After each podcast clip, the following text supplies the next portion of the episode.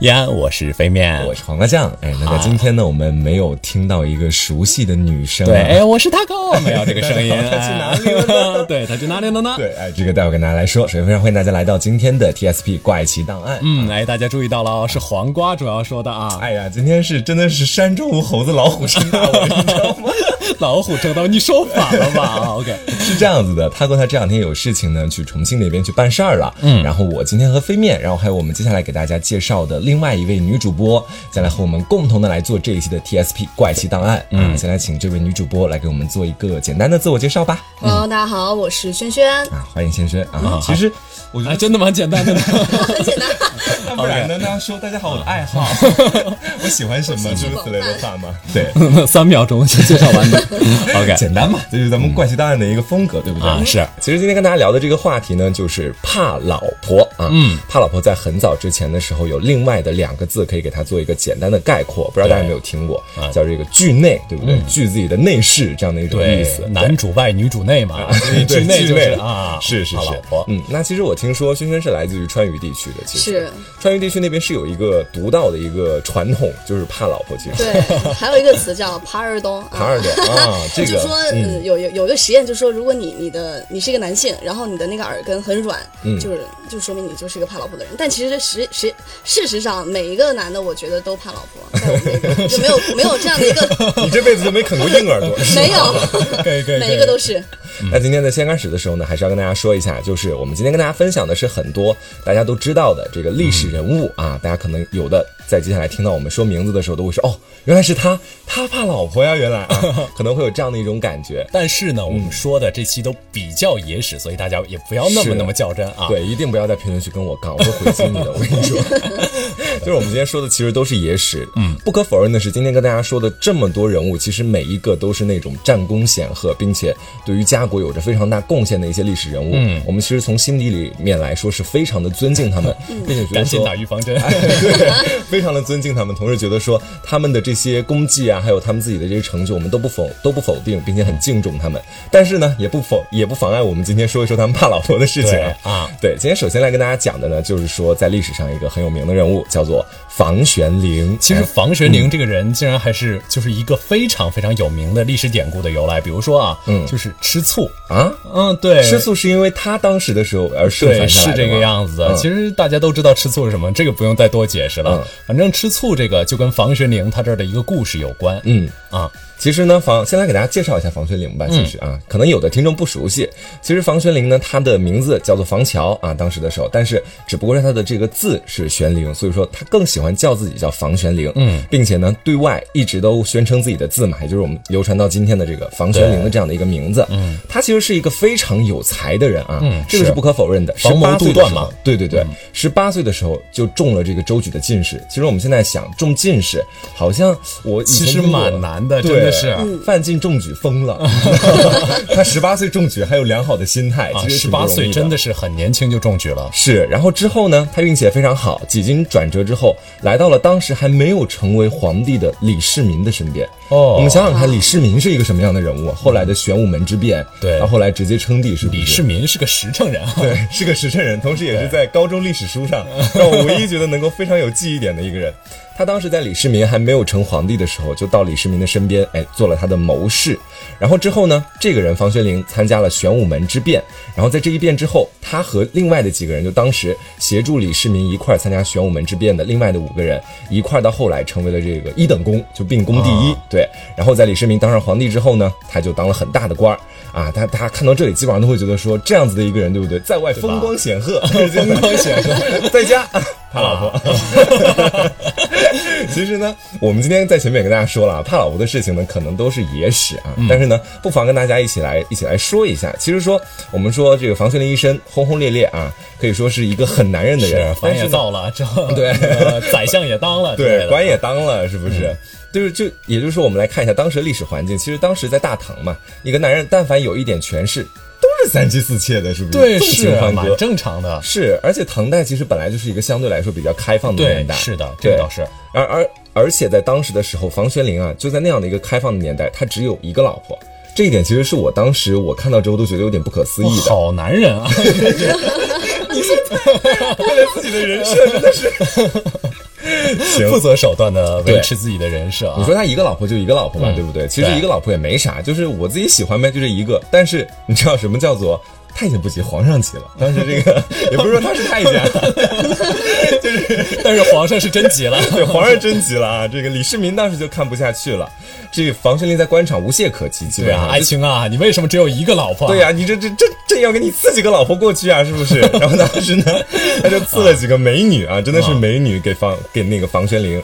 哪曾想到这个房玄龄下跪接旨的时候呢，他先谢了恩，但是这个美女她说：“哎，陛下，这个我真收不下去。”美女我也不能要。对，种这个家有悍妻，是不是、啊真的是不能收？可当时呢，皇上从皇上的角度来说，哎，我给你美女你不要，那我那你是不是就不领我的这个人情？对，你所以是不是要谋反？你是不是要怎么样？ 皇帝每天想的都是谋哎反真的的事很情，是吧多？疑，真的啊。但是当时这个就把李世民惹恼了。当时的时候，他心想：我堂堂皇帝，对不对？赠送嗯你几个美女，你还就要说不要就不要了？家有悍妻，你家里这悍妻，当然他的妻子叫卢氏，到底是什么样的人，敢嗯让一个堂堂的丞相啊，当时的时候拒绝这个皇上的皇恩？然后我倒其要实看看是怎样的一个美人。 纳入我的 宫中，有个性啊！其实这也就说到我们今天说房玄龄的他他的一个非常关键的点了，就是说房玄龄他为什么会这么的怕老婆？其实当时的时候，为了老婆会拒绝皇上给他这个府里面再添几个是嗯可以说小妾这样的一个恩情啊。我其们实听了接下来的故事，差不多就知道他为什么会这么怕老婆，因为他对老婆真的是一个非常非常刚烈的人。啊，是，但是就是其实是根据我们目前所知道的哈，其实他老婆不只有刚烈，其实还有更多的是他们两个之间爱情可能还相对来说是比较甜蜜一些的。对，是这样子。因为当时虽然这个房夫人，也就我们所说这个卢氏比较霸道，但是呢，他们在之前是有一段非常感人的故事的啊。在这个之前的时候，房玄龄还没有飞黄腾达的时候，也就当时还没有做官，还没有做宰相的时候，他曾经生了一场大病。当时的时候，哦因为你知道旧时的那个医疗水平啊，其实真的都不怎么样。对所以他当时这个病的奄奄一息，他对妻子卢氏当时就说了：“ 我已经不行了， 你你你好细啊！ 你还年轻， 秒入戏了。对，不可以就此守寡。其实他当时真的想的还蛮开的，你就应该就此改嫁，去侍奉一个新的人。然后当时他老婆卢氏就听了这个房玄龄为他着想的话，就十分难过呀，就哭着哭着进了房间，就拿着利器，当时就歘扎了自己的眼睛一下。啊， 一定要这个样子 吗？ 就你是可要以用别表明的自手己的段来决证心啊明一下呀。 不然他立个契约书说你签个协议什么的，我一定会一生一世对你忠诚。这当时也不行啊，是不是？对，也不大行。对后来哦这故事感觉还是一个蛮美好的爱情故事呢，嗯怎么是到后来就变成怕老婆了？对，但是我们都说嘛，就是恩情在，但是霸道依旧嘛，不是 说就是，就是到后来的时候，房玄龄他就努力治病嘛，就哦把这个病治好了。病好了之后呢，他心里面其实真的非常感激他老婆一直都陪在 我自以己为身哦你边说。留下了心病， 从此再也不敢看别人的眼睛。 没有没有没有，好的。其实呢，在每一段的这个爱情里面，我们都说基本上都会有一个那么可能跟他没什么关系，但是呢，他又会非常喜欢进来掺和一脚的 人男。二嘛，啊，对，男二基本上就是。那这个男二呢，基本上就是我们的李世民啊，李世民是他男，是这个男二，但他不喜欢当时的这个卢氏，所以说呢，他当时哎就很好奇，因为在先前我们也说过了，嗯他当时把这个房玄龄招到自己面前，跟他讲说，哎，我给你赐几个宫女过去当老婆， 哎，不是宫女 了，赐几个女人过去，美艳的女人过去当老怎么婆。感觉还不如宫 女？然然后当时他不收嘛，所以李 OK 世民当时就不信这个邪，他就一定要知道啊，你房玄龄老婆卢氏到底是个怎么样一个人啊？这个天子的力量还是很大的。然后当时他就派人把这个卢氏就抓过来了，当时非常严肃的说：“我要给房玄龄几个小妾啊，你为什么不同意？你到底同不同意这件事情？”卢氏对当时真的非常泼辣和霸道啊，当时就直接说了，就当时就给拒绝了，我不同意，绝对不同意啊，这样子不得信， 所以他是四川 人吗？不得信。嗯当时态度还很坚决，这样就让这个李世民其实有一点点下不来台了。对啊你说本来皇帝把你叫过来，我又不是说你俩赶快给我离婚，对不嗯对？就是戏谑一下你们，说你们是不是真的不能纳几个小妾？你老公刚刚拒绝了我，这回你又来拒绝 我，你这话说的很黄，你知道吗？什么叫你老公刚刚拒绝了我？ 对，李世民当时只想戏谑一下，没有想到这热脸就贴了冷屁股。对啊不过这李世民也不是个简单的人，我们前面也说了，发动玄武门事变的这个人心机很深啊。他呢是皇上啊，夫妻两人。都让他很没有面子，他哪能咽得下这口气？因为他，于是他当时就想了一个办法，这个办法也就是我们后来所说的啊，刚刚飞面所说的这个吃醋的这个由来。对他当时呢就让人端了一杯毒酒上来，啊然后哎呦当时就告诉卢氏说：“啊，既然你如此霸 道，你不止你老公拒绝我，你也要拒绝我，我的心很受伤 啊。那我今天就成全你了，这儿有一杯毒酒。如果你喝下去了，我就不让房玄龄去纳这个妾。要是你没有这个本事，你就必须得同意纳妾这样的一件事话情。音未落，卢氏就直接把酒喝下去了。是， 我怕过谁？是不是？我都已经没眼睛了，我现在还怕你这个酒活。嘛，当时这卢氏就如飞面所说的，一口就喝下去了，一口气就干了这杯解毒酒。但房玄龄当时的时候，我们说他是个谋士，他不是个武士嘛，对不对？可能性情也没有那么的刚烈，当时最多就吓得，哎呀，这可如何是好呀？ 最多最多就吓得这样画，面感很强，对，就吓得很急嘛。然后当时的时候就很慌，但是当当时他老婆就喝下去了，当时就跟他老婆说：“你干啥呀？是不是快吐出来？”这皇上当时都说，他说不定只是来戏谑一下咱们的。你这样，你死了我可怎么办？太医赶快过来救人呐，是不是？没想到他老婆当时喝完毒酒之后还非常的硬气，就无所谓。对，他说我死之后，麻烦皇上不要给黄泉龄找小妾，黄泉龄找小妾啊！当时真的非 常刚烈，可哇，以说。平头哥， 对，然后这房玄龄这个时候才明白老婆要离开自己了啊！当时其实就真的上演了一段夫妻情哎呀深血丝横流这对样，嗯子真的是抱住老婆嚎啕大哭了起来。没想到这个时候李世民这个人啊，也是我们所说的这个男二，轻飘飘的说了一句。好了好了，是朕小看你的夫人了，爱卿起来吧。 那杯酒是老陈醋，没毒的。也就是说，啊刚刚那杯毒酒其实是醋给他喝下去，无非就是李世民呢，可能在朝中啊，这个朝里面的事情处理完了，想要看看这个夫妻情深这样的一个戏码。然后这个时候，房玄龄才起身，擦了把泪说啊，谢主隆恩这个样子。这个也就是我们刚刚所说的这个吃醋的一个由来。对哇，就当时说的就是说这个呃卢氏，他当时喝下了这个醋，然后呢，其实他并不是毒酒，喝下醋之后来表明自己之间这个夫妻爱情的忠贞。对，是，所以我们现在来看起来啊，其实，在当代“吃醋”这个词，其实它本身表示的其实是一个相对贬义的意思，我觉得。嗯，是有一点点，对吧对，这吃醋，比如说啊，你男朋友对其他谁好，吃个醋之类的。对啊不过我觉得吃醋这个这个词还蛮可爱的。对有的时候女孩子表现出一点小吃醋，嗯啊，对， 所以我们萱萱呢，萱萱是一个爱吃醋的女生嘛，在恋爱当中是啊，你会平常有怎么样的吃醋方法？会去扎自己眼 睛吗？没到那么夸嗯张，可能会去掐一下他，或者打一下他，怎扎么一扎样？她的眼睛，对，这个扎一扎他的眼睛，我是不会动我自己的。其实我觉得这是一种娇嗔，你知道嗯吗？对，有一点点。哎呀，我这个八卦之心瞬间起了。那我们今天的飞面喜欢这样吃飞醋的女生吗？啊， 吃飞醋是什么东 西？娇嗔的女生吗？讨厌，讨厌。啊，我我我我自己不是很清楚，可能有的，嗯看脸吧。 OK，好 飞面女粉丝注意了，啊，每一次在评论区说你可以的，知道了吗？绝对娇嗔的东 西。 谁说我可以？我怎么没有没有看到自己去看评论区，太多人说你可以了，是不是？ ？OK，，好，那我们接下来说完了刚刚吃飞醋的这个典 故飞醋也 是。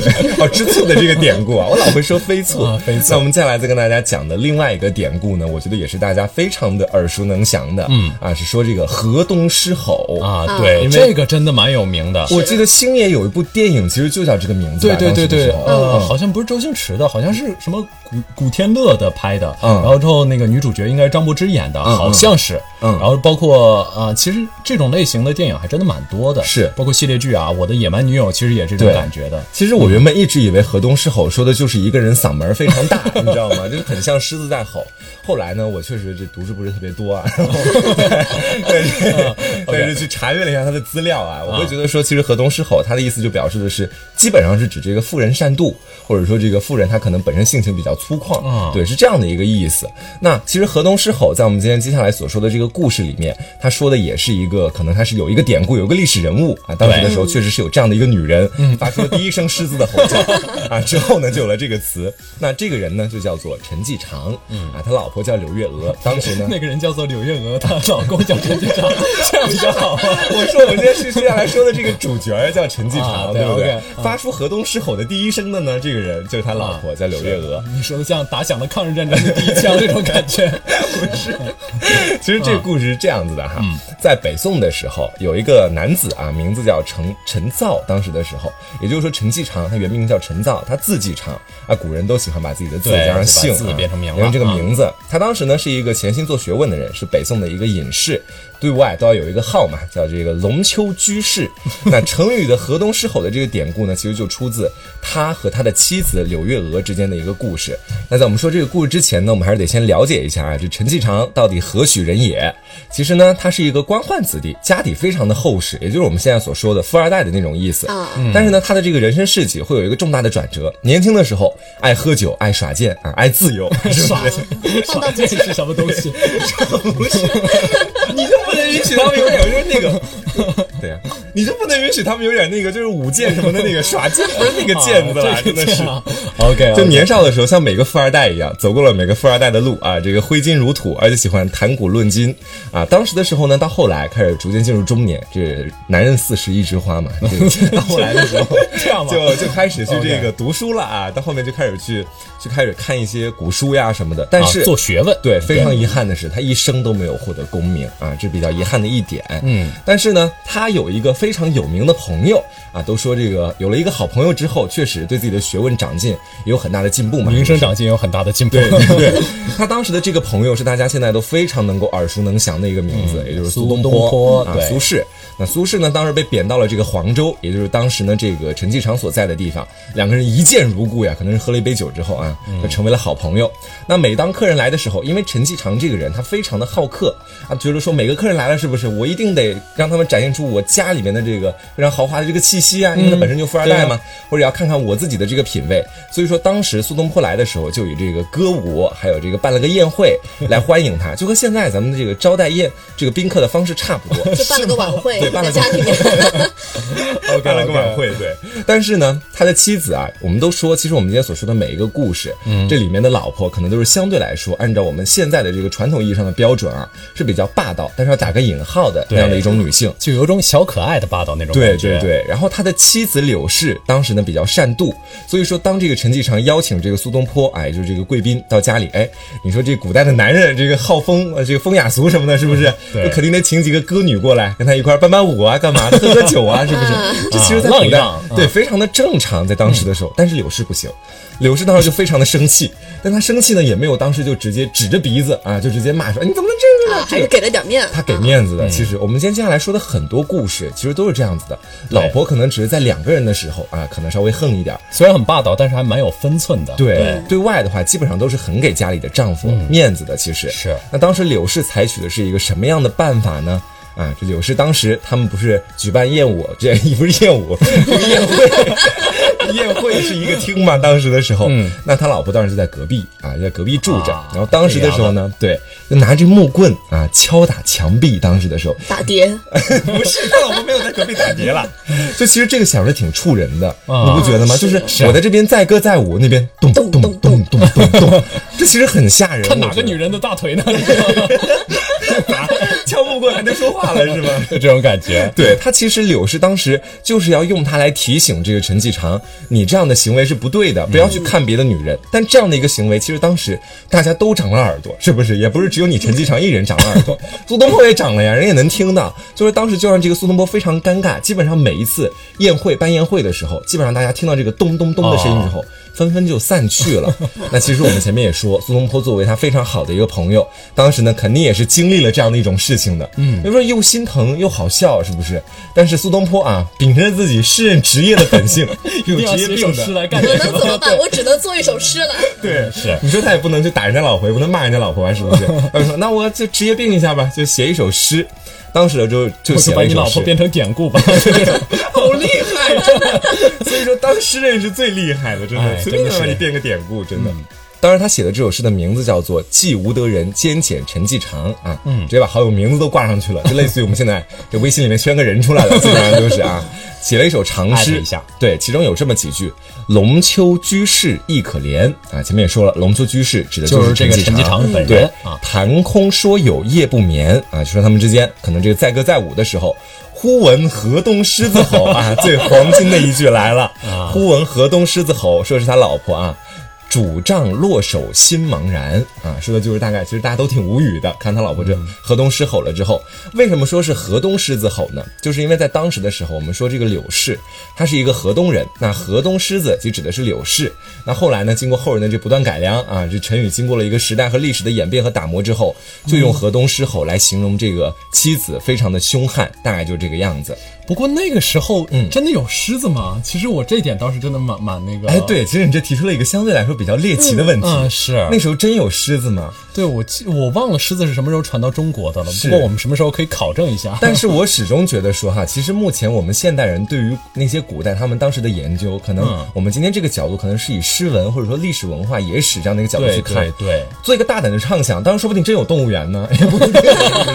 你说当时那个皇帝，其实皇帝我们都说他会收集全世界各地的这个对奇是珍异兽，对对那他把它们放在哪儿呢？可能以前的时候会放在御花园，皇帝 的时候当御花园养当了近代狮子这样老虎 嗯哎说不定哎，不过这个我真不确定哈。不过我觉得当时的那个皇帝，说不定其实在各地的时候会有一些比较有权势的那些家族，啊下面可对能有真会可养能一些就动会收物。集一些珍禽异兽。对这个对样，子尤其它不像现在，觉得狮子是一个相对来说比较平常的猛对兽动物，园就能见到，但是嗯对原来古代的时候，可能真的是权势的象征这些是东西，。嗯而且当时的时候真的是只在非洲大草原有啊，说不定是 不是？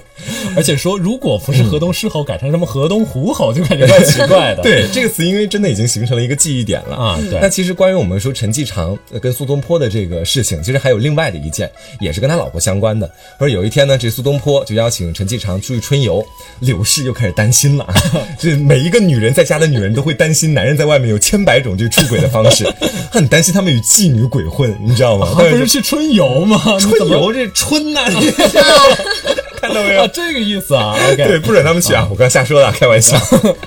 这个陈当时就做了保证啊，这个在家里是要写个保证的，就如果有妓女的 话，太惨了吧对，如果有妓女真的跟妓女搞在了一起，他愿意去受到这个柳氏的罚打。当时这个柳氏啊，你听，你这这都已经到这一步了，我不给你个台阶下，而且是跟苏东坡他一起出去，嗯对啊是不是？那我不不给你个台阶下也不行了呀，就给他就给就让他出去了。那后来呢，柳氏就打听到了， 这耳目线人很多呀， 果然是跟妓女一块儿出 去，简单哎，的我说真的，他真的不简单。哎呀后来发现真的是男跟人啊妓女出去玩 的，男人的嘴骗骗人人的的鬼鬼，啊。这回来之后 呢你，啊们两个为什么要一起说？本来就是而且一 直一直一起看着你说， 然后等到这个陈继常当时回来的时候，就要打他了啊，因为你现在说了嘛，是不是跟妓女玩我就要打你，是不是？ 对，没想到我的情报这么灵敏吧？ 我跟你身边安插了很多线人的，对。然后陈当时非常害怕呀，陈继常非常害怕受到这个打，就苦苦哀求啊。后来就改了，改了这个惩罚的方式，就是那你就到这个这个池塘边去罚跪吧，是不是？跪个键盘什么的。当时的时候啊，这苏东坡当时呢池就来。塘边罚跪，对 就是会被蚊子叮吗？你就觉比得如是说，你看你看着西湖那边，然后有个人跪在那旁边，苏东坡在旁边吟诗一首，是吧？这一下就很有画面感，你不觉对得吗，？就是当时苏东坡也来了啊，当时的时候，可能在跪的时候啊，刚好苏东坡说：“哎，苏东坡作不是诗作罪诗。魁祸首吗？ 真的对是。，然后苏东坡当时就过来了，他看到陈继常这副样子，认为他是这个大男子汉、大丈夫的这个耻辱啊，男子汉大丈夫，对不对？只跪天地，怎么能跪自己的老婆呢？当时的时候会这么想，你对不跪对的是池塘， 没有说跪跪跪老婆吧？对，但是苏东坡、其实我们前面还是有一点误解的，我们就是说苏东坡只会写诗，其实人家也也稍微做了点出头的事情啊。这个他用大道理就责怪了这个用大柳道氏理，对，就说了很多大道理给这个柳氏听。啊，我不听，我不听，对，呃这个女对，这女人在家里要三从四德啊，诸如此类的，对不对？两人就争吵了起来。所以说呢，这个俗话说得好，呃，枪打出头鸟嘛，对不对？他既然出头了，就得承担这个责任。当时的时候，然后柳氏当时就觉得说，这个苏东坡唆使他的夫人，呃，他他的这个老公啊，带。去出去玩，同时还带了个妓女跟他一块儿出去，同时还来干涉自己家里面的事情，就把他赶出去了。但我觉得柳氏说的有道 理，啊真的呀，真的，你没看这件事，感觉苏东坡就是罪魁祸首吗？是啊又要拉着别人出去玩，然后又要拉妓女，对然后这个人别在人还河写边了保跪证着书呢，当时的时候 是啊回来的时候还要干涉别人的家事，说你对说说责怪他老婆为什么还要这个样子，真的，我要是是不他老婆，我就会说以后不许跟苏东坡这样的男人鬼混。这样，是。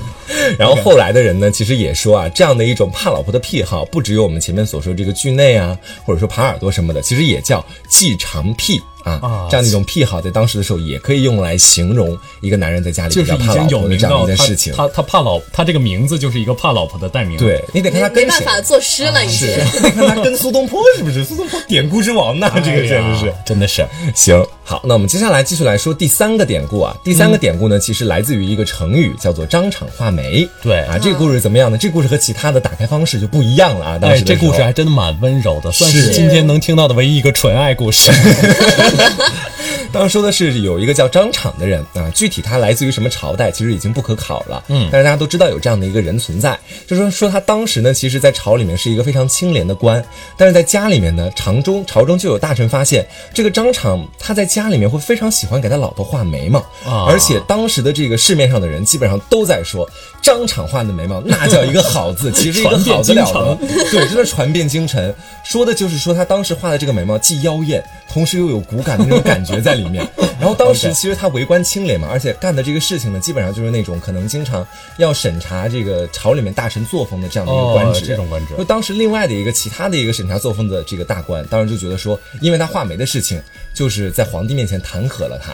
然后弹，然后皇帝当时呢就把这个张敞叫到自己面前，就问他说：“你为什么啊画眉画的这么好呀？”一秒入 戏。对啊，大男子，我我为什么要画画的这么好的眉毛？嗯然后张敞当时就跟他说，就是说我在皇帝您面前这干事儿，本来就是说好好干事儿，我干的也不错，对不对？那我的私生活您就不要管了，这闺中的事情还多着呢，何止画 眉啊，对不对？您就不要管那么多了，是不是？感觉我们今天提到大臣都很 刚。对，然后当时皇帝呢，其实也没说什么，就说你自己愿意干啥干啥，只要你把自己本职工作干好就行了嘛。 啊但这个故事呢，其实还有一段不为人知的隐情。嗯啊，其实就是小时候张敞跟他老婆啊，嗯其实是就是蛮青梅竹马的。是啊而且张敞的老婆就是在小时候打闹的时候，有一次眉毛被张敞打破了。嗯，啊，所以张敞才一直就是想着给老婆画眉，嗯其实可能也就是弥补当年的缺憾，是 这么说真的蛮纯爱的，其实真的蛮纯爱，就我当时看到这段故事的时候，我觉得感动得落泪哇，年少的时候给你眉毛打秃了，老了的时候给你画眉，其实挺感我动也的。是当时看了一眼，发现他女方长得还不错， 是啊然后就说那我就照顾你一辈子。对，但当时这个据样说子是这样子，当时是据说这个张敞他一直记得这个女人，就他后来在长大之后，然后当了官之后，心心念念就是说当时小时候打伤了她，对她可能有点愧疚，当时就直接拿着彩礼就过去提亲了，啊哦然后两个人就直接在一起了。其实对我然觉后得那个就女的长得特别好看，我小时候先给她做个标记。 你瞧这个 顽瞧，皮的小孩儿， 真的 OK，OK 对，好，那我们接下来再来说另外的一个啊。其实刚刚跟大家说的这些呢，可能都是和典故相关的。对我接下来跟大家说的可能就是相对来说比较可爱一些的，是啊，这些故事了。哎这个人虽然很怕老婆，但是他没留下什么典故对啊，反而这个怕老婆的事迹还真的是倒是为都后蛮人有戏剧张力的。津 津乐道其实对，这个人的名字叫做戚继光啊啊。提到这个名字，其实非常多的人都非常的对，抗击倭寇的嘛，明代的一个非常嗯非常有名的将军。是，但是今天他具体的一些功绩，我们铭记于心就好。 就暂时先跟大家一一说出来了。对，今天啊对主要咱们还来说免得一下造成剧大内家的分裂啊对剧内的这个事情，他的老婆呢？暂时到后代已经不可考，我们只能说好像是说姓王，但是叫她王夫人吧，很啊是平常的一个姓。然后就说这个王夫人虽然没有长得倾国倾城，长得不是那么漂亮，但他们呢夫妻感情一直都很好。哦但是有一个致命的点啊，这个点就是说她当时没有给戚继光留下一男半女，就在古代其实会有啊，这样的一哦这个个是这个典故，就是这一点蛮问对啊题挺大的。所以当时的时候呢，戚继光就说：“那我要不然娶个小妾，对不对？本来就是一个非常功绩非常伟岸的这样的一个人。你说当时的时候如果没有后代的话，这其实也是一个在当时的朝代就是为人所不齿的一件事情。对嗯，所以说他当时的时候想要娶几个小妾，但是呢，他不敢明着来，为什么呢？因为他老婆很霸道。 对，好嘛，当他当时还不过是有偷偷的去，就是男人出轨的方式千千奇百怪，千方百计 的，感觉你很有经验的样子。是的，他当时就瞒着自己的老婆，在外面找了几个小妾，然后当时呢还生了孩子，但是纸是包不住火的，尤其是有了孩子之后嘛，所以说之后这个王夫人到最后还是发现了，她当时就立马抄起了一把尖刀，奔着戚继光当时就去了， 这么样子吗？真的他很猛的，我跟你说很悍的，这真这 的，故事不是比较可爱的画风吗，一下子 也不太可就变爱成。这个拿样把子刀 了。多多可爱 OK 是 OK 不 OK，是？ 后来呢，这戚继光吓得当时就跑回了军营，这真的是有家不能回。戚继光怕被怕的直接从家跑到了军营这样子。对，对对，就当时就直接下来疾跑，就开了个闪现，直接去了军营里面。对，哇然后当时的时候，你说老在军营这里面待着也不是个事儿啊，对不是对？这里面是办公的地方，相当于现在的公司里面。当时他没办法，一咬牙就不带任何的盔甲，当时的时候就直接就说哎你要刺死我就刺死我吧，就带着这样的一个勇 气。就回家已经这个样子了。对他真的怕到极致了，你知道吗我？天爷啊！穿着一个便装就回了家上了战。对，在老婆还没有动手之前， 我觉得他老婆当时可能已经拿了一把尖刀了，你知道？啊对。然后他当时就下跪了，开始嚎啕大哭，大家就是说这个。 小破对呀，对吧？这真的没办法呀，这没有儿子压力太大了。啊然后当时这王夫人，毕竟这也是女人心嘛，嗯可能就相对来说心软一点，激起了母性啊。 对看到她哭了之后，没办法。孩子太可怜了呀。对，真太可怜了。然后把刀就扔了，跟她一起抱头痛哭。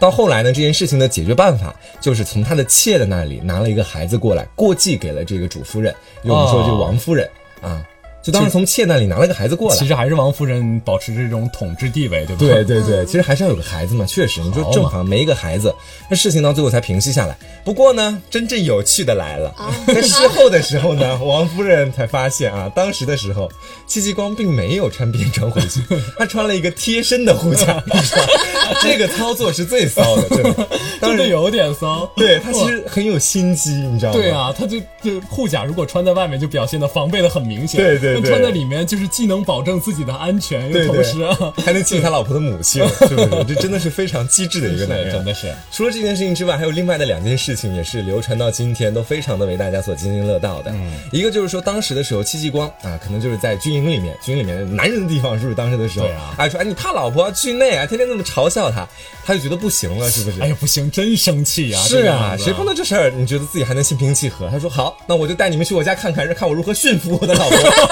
你说这个打脸了这个作死真的是挺厉害的哈。是而当时帐内的这个众军营的这个各个工匠一看就是哦，好戏来了，是不是？一起来都了，一我起们就看嗯操。着刀过去吧？ 对，但是就这个当样时子很多兵将，我觉得还真的以为他家里老婆对是怕他的，所以一个个都面露凶色，你知道，带着刀啊，提着刀就过去了就。有点黑社会大哥抄家那个，种对对对，就啊跟他一块儿过去说，给你老婆一点颜色看看。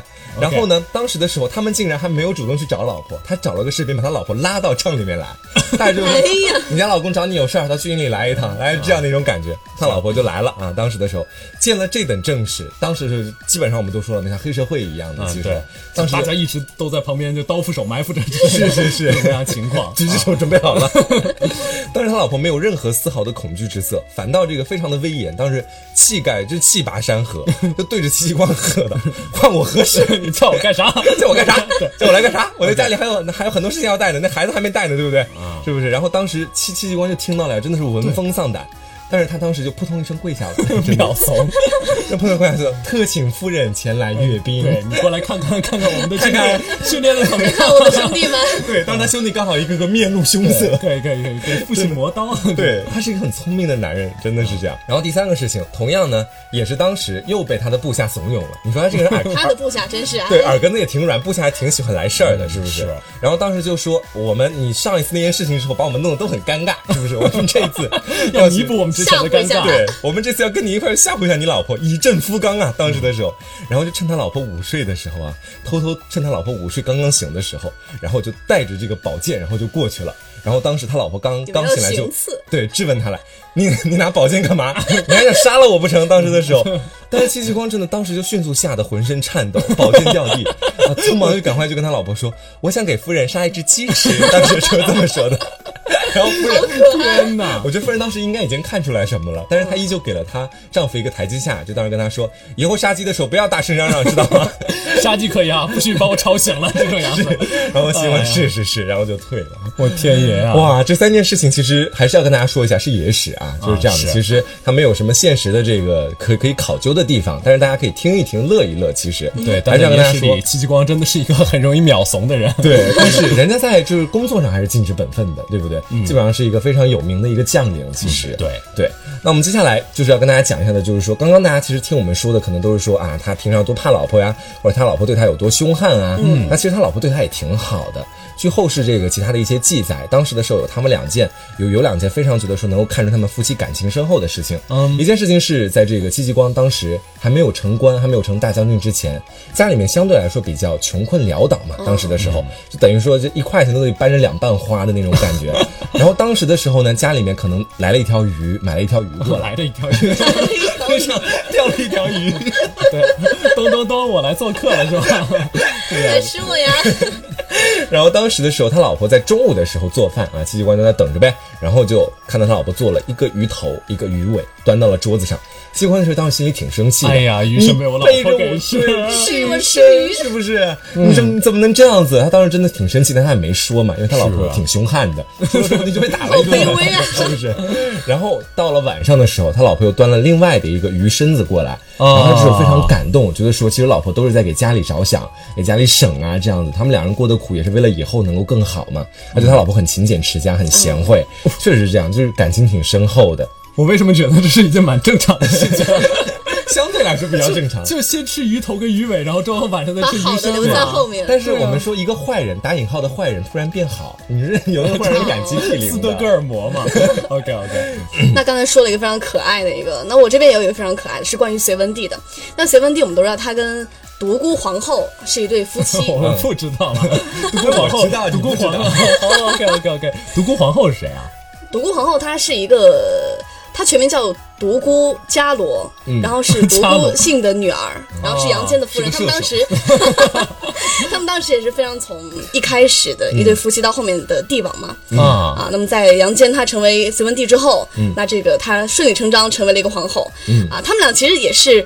夫妻感情非常好，嗯但是有一点，这个皇后她不准自己的这个丈夫，也就是这个帝，啊，就纳隋文帝。对，啊不准他纳妃。啊，其实我们今天对于一个说皇帝来说，不能纳妃，你哦，想真想的，是对啊，原来都是什么后大宫臣三什么千的各种各样的，而且我们今天讲的皇帝基本都是呃那个大臣不纳妃都不可以这种对样对子，对就你皇是帝王皇帝不能纳妃哦嗯，，你是王可以，但你只能有我一个女人。你想 想，多凶很残！霸道，他是用千辛万苦当上皇帝之后，结果他只能有一个一个这种女感觉人。是啊，所以五十年之内，他真都没有出轨，啊 我们好惨！五十年没有出轨，我们节目还是蛮提 倡，也不是啊就是说不出轨是正确的对，事不情出，轨是正确它的，是一件正确的。事情。但是对于一个皇在帝那来个年说代啊，，他毕竟要要生孩子对嘛五。十年不纳妃其实是一件挺奇啊，怪的所事以是情就啊嘛。就多余的精力都用来去挖运河什么的， 那终于到他花甲之年之后，他开始有一次趁他老婆不在嗯，偷偷的在仁寿宫宠幸了一个， 偷偷的，的，偷偷的宠幸了一个宫女。嗯，结果这个不许叫啊，不许 叫对！天哪，我觉得我这期结真果的这要个打皇破一后些发人现之设。后，就把她把那个宫女给杖杀了。你想想，对一个皇上来说，对一个嗯帝哇王天，哪我宠幸了一个女人，你把她杀了，他很生气啊嗯嗯。然后他这个就皇后的情报网也是很对，可然怕后的他就做了一个决定，我离家出 走。我以为是做了个决定，我要废掉这个皇后，是没有想到啊，我离家出走了，再对见对。 不起，拜可能想拜散。散心吧，打然扰后了，就打扰了。 嗯走了二十多公里。那他文武百官就很很吓人嘛，就去皇帝都走了，对，怎么去办嗯找他，想让他回来。然后这个皇后她想说，那我给你个台阶下，嗯啊，你可以。你可以纳妃，可以你纳有本事你就给我纳，嗯、啊，我给你你纳呀，就这 样。真的很凶哎。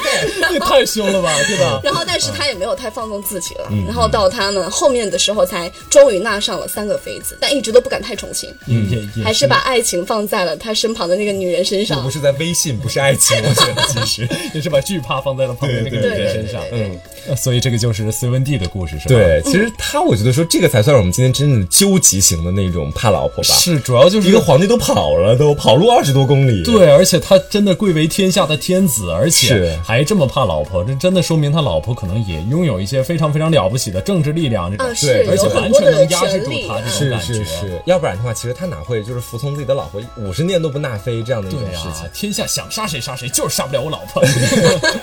就挺像宰相 的，一人之下万人之上 OK 这种感觉。那接下来跟大家说的这个，就相对来说是我们今天最为重口的一个怕老婆的事情了。哦嗯很期其实我说真 的你期待什么？啊，你很喜欢重口完的蛋东了，西呃 我真是的吗很很期待。 ？OK，这个人的名字呢叫做常遇春嗯，啊其实这个人，对我们大家可能也都听说过，明朝的开国将领嗯是而且在那个就是什么金庸的那个《倚天屠龙记》中有有龙套作为龙套而出现过嗯，就还蛮有趣的。对，这在个那是龙套，在我们今天是主角啊， 是他其实当时的时候归附在朱元璋之下啊，当时的时候因为可能是朱元璋当时当了皇帝，他是对朱元璋底下非常得力的一个干将，是但是今天呢，我们要说的是他怕老婆的这样的一个事情。 我发现我每说一个非常著名的历史人物，但都是很今天都很贱，你知道吗？是，先说他有多么丰功伟绩， 但是怕老他婆怕老啊婆这种感觉，这种感觉其实呢，常遇春的老婆叫做兰氏啊，她对常遇春的管教是非常严格的， 就是这个管。教。真的，真的是管教， 感觉真的。已经是家长的感觉了 是我们的大 家长。他当时呢，就使得这个常遇春没有任何机会去接触到其他的女人，而且也是碰到了一个非常重要和致命的问题，也就是我们前面所说的，结婚多年啊没有产下一个孩子。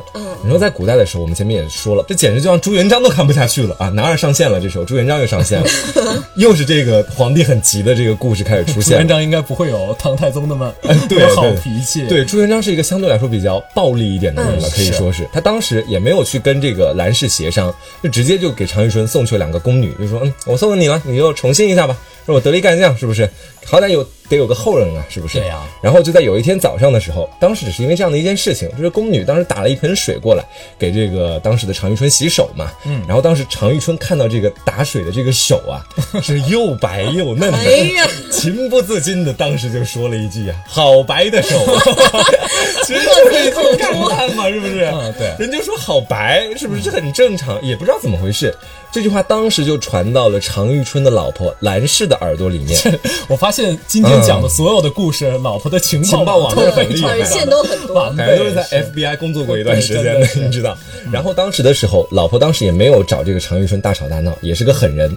再等到常遇春当时下朝的时候，哎，嗯不是下朝，就当时从那个皇帝的那个上朝之后结结束了之后，啊然后之后回到他家里面，夫人当时就说：“我给你个红盆子，你看嗯看，是一件我送你的礼物。”他当时就很纳闷呐、结果当时的时候，这常遇春打开盒子一看，你们猜是啥？是啥？